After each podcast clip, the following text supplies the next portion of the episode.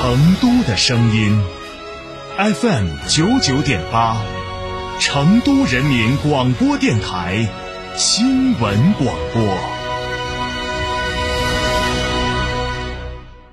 兰亭装饰二零二二全国家装企业标准领跑者整装新品重磅来袭，一百五十平米套四双卫，原价四十一万，现价仅需二十九万八千八百元，立省十一万多。整装包含一线品牌材料、中央空调、全屋软装、索菲亚四十平米定制衣柜。预约报名还可享一门到顶环境治理等电台专属服务。电话详询六七幺六幺幺六六六七幺六幺幺六六。兰亭装饰。九九八快讯。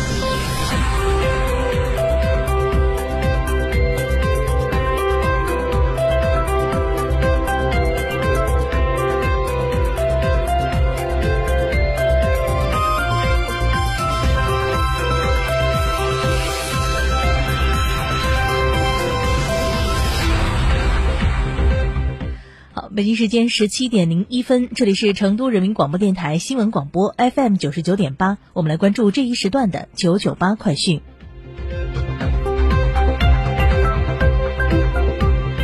首先来关注本地方面。三月六号，成都轨道城市投资集团发布消息称，成都首批 TOD 示范项目四川师大站 TOD 取得重大进展，项目成功引入全国首座万象系创新产品，为 TOD 产业集群建圈强链注入新的商业集合。据了解，这也是成都 TOD 继引入西南首座中体产业城、西南首座万象天地等项目之后，在打造产业集群上的又一突破。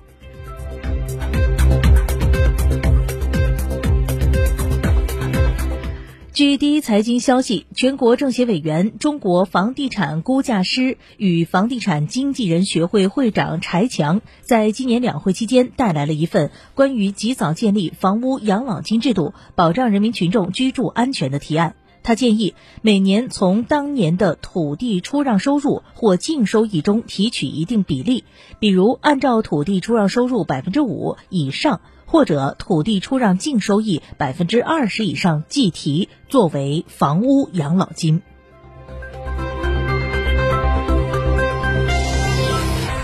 两会期间，全国人大代表、河南中医药大学省重点实验室主任司富春提出了加强预制菜安全监管的建议。司富春建议加快制定行业标准，明确预制菜的概念，科学界定预制菜的涵盖范围，规范行业发展，以国家有关食品安全法律法规为基础，适时将行业标准上升为国家标准。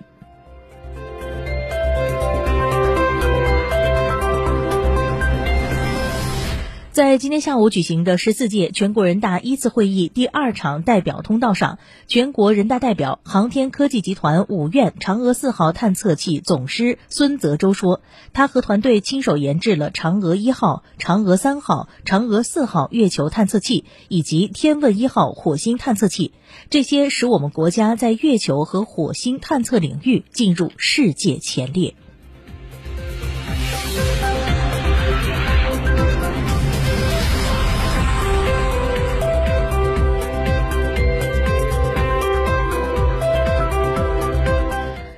为建立健全促进学生身心健康全面发展的长效机制，近日，贵阳市教育局下发关于开展小中学“十个一”系列活动通知，明确全市的中小学每学年必须开展一次研学旅行活动或春游、秋游。其中提到，小学一到三年级开展春游和秋游，其他年级开展研学旅行。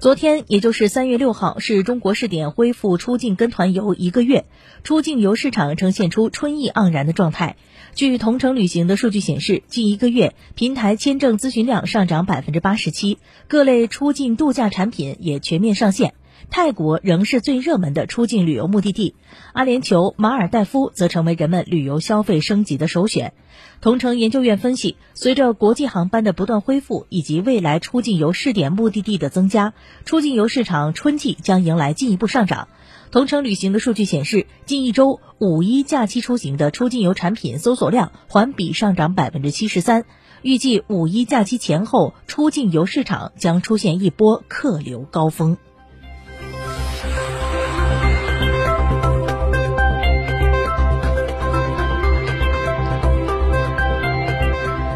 九九八快讯，再把视线转向国际方面。据新华社东京三月七号消息，日本新一代主力运载火箭 H 三于七号再次尝试发射，但以失败告终。该火箭在二月十七号因主发动机电源供应系统出现异常而首发未果。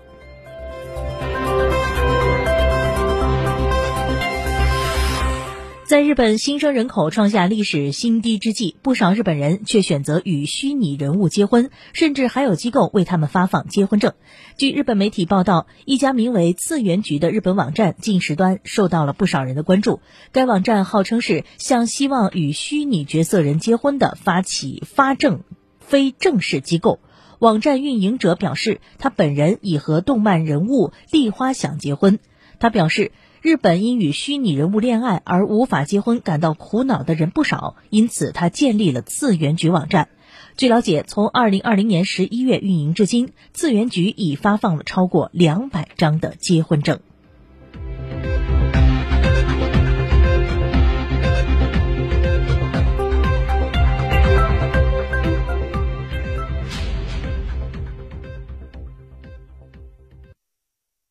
新三好 SUV 博越 L 王者归来，十二点五七万元起，首任车主三年或六万公里免费基础保养，增换购至高五千五百元补贴，三十六期零息，至高贴息七千元。寻三圣江成都品信吉利六六八九八九六八。那是船才能开向地天边，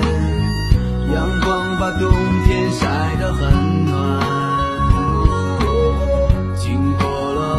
船再次扬起帆，歌声就在彩虹的下面。继续走吧，再快一点，热情的土主人已经把篝火点燃。继续走吧，挥动衬衫，那些神奇的歌声在